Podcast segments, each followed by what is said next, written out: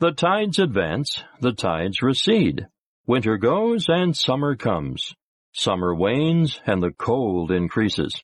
The sun rises, the sun sets.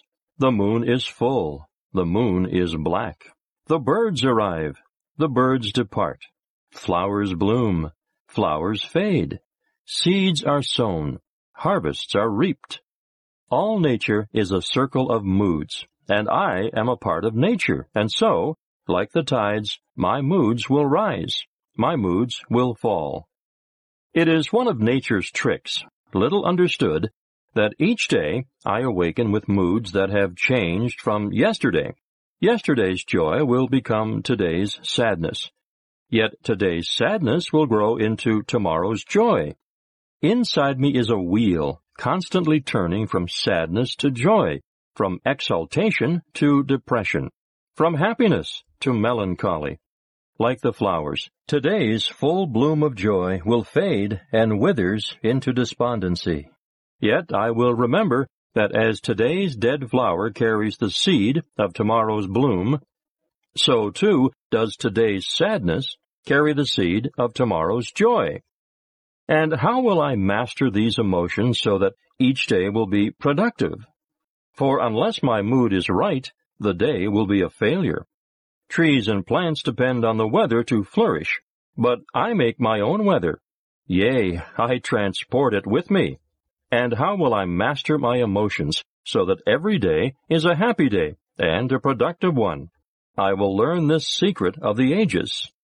Weak is he who permits his thoughts to control his actions. Strong is he who forces his actions to control his thoughts. Each day, when I awaken, I will follow this plan of battle before I am captured by the forces of sadness, self-pity, and failure.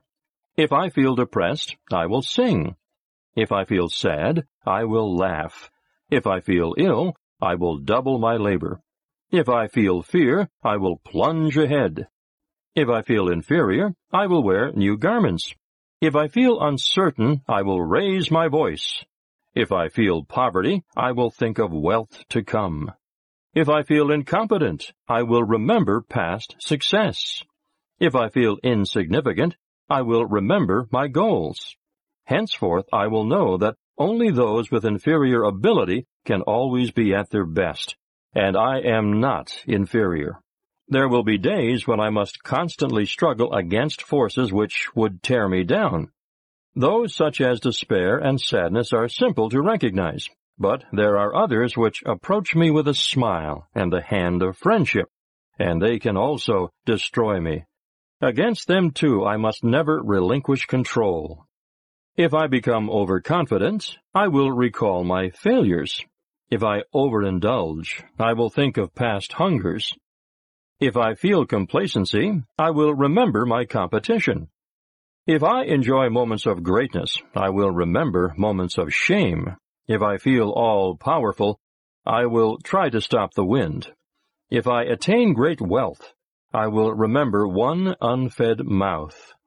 If I become overly proud, I will remember a moment of weakness. If I feel my skill is unmatched, I will look at the stars.